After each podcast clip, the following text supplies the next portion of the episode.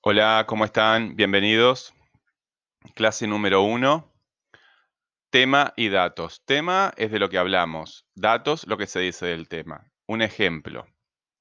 La pared es blanca. ¿De qué estoy hablando? De la pared. ¿Y qué estoy diciendo de la pared? Que es blanca, ¿verdad? La pared es blanca y alta.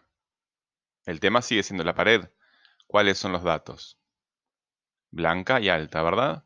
Bueno, distinguimos entonces entre temas y datos. Temas, cuando hay una situación de comunicación, es de lo que estoy hablando, y los datos, lo que digo de ese tema.